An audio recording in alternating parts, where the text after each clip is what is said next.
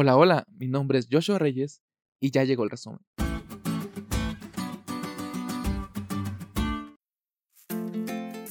Feliz sábado amigos, vamos terminando la semana y qué mejor manera de hacerlo que acercándonos al Creador. Comenzamos con los puntos de la lección. Punto número 1. Dios es quien produce en nosotros el querer como el hacer. Cuando Ezequías vio que Sennacherib tenía intenciones de tomar Jerusalén, la capital, hizo grandes preparativos para un enfrentamiento con Asiria, reforzó sus fortificaciones, equipó y organizó aún más su ejército y aumentó la seguridad del suministro de agua en Jerusalén. En fin, se preparó para una guerra que no iba a luchar. El liderazgo espiritual que ofreció Ezequías mientras buscaba elevar la moral de su pueblo en ese momento tan aterrador fue importantísimo como su liderazgo militar y organizativo. Dios pone en cada corazón el deseo de prepararnos, pero sin olvidar que toda preparación tiene que ir acompañada de la dependencia de Dios. Punto número 2. Una gran crisis requiere un gran milagro. Ezequías acudió a Dios buscando humildemente la intercesión de Isaías, el mismo profeta, cuyo consejo su padre había ignorado. Su mensaje fue breve, pero bastó. Dios estaba de parte de su pueblo.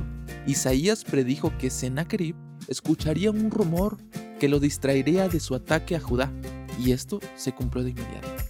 No olvides que nuestro Dios siempre hace grandes milagros frente a nuestra necesidad.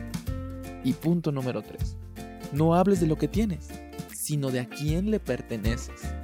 Cercano al tiempo de aquella gran liberación hecha por Dios para Judá, Ezequías se enfermó y Dios, como siempre, hizo un milagro haciendo que el comportamiento del sol fuera diferente para darle así al rey 15 años más de vida.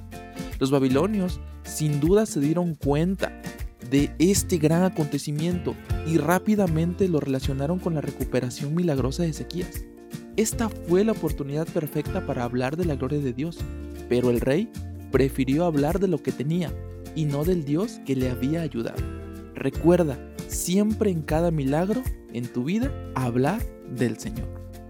En respuesta al clamor de un rey fiel, Dios salvó a su pueblo y mostró quién es Él, el omnipotente Rey de Israel, el que controla el universo, el destino de la tierra. No solo destruye a los que intentan destruir a su pueblo, sino también brinda oportunidades para que otros, sin importar cuán babilónicos sean, lleguen a formar parte de su pueblo.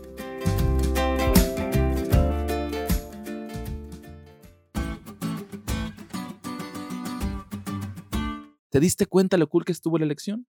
No te olvides de estudiarla y compartir este podcast con todos tus amigos. Es todo por hoy, pero mañana tendremos otra oportunidad de estudiar juntos.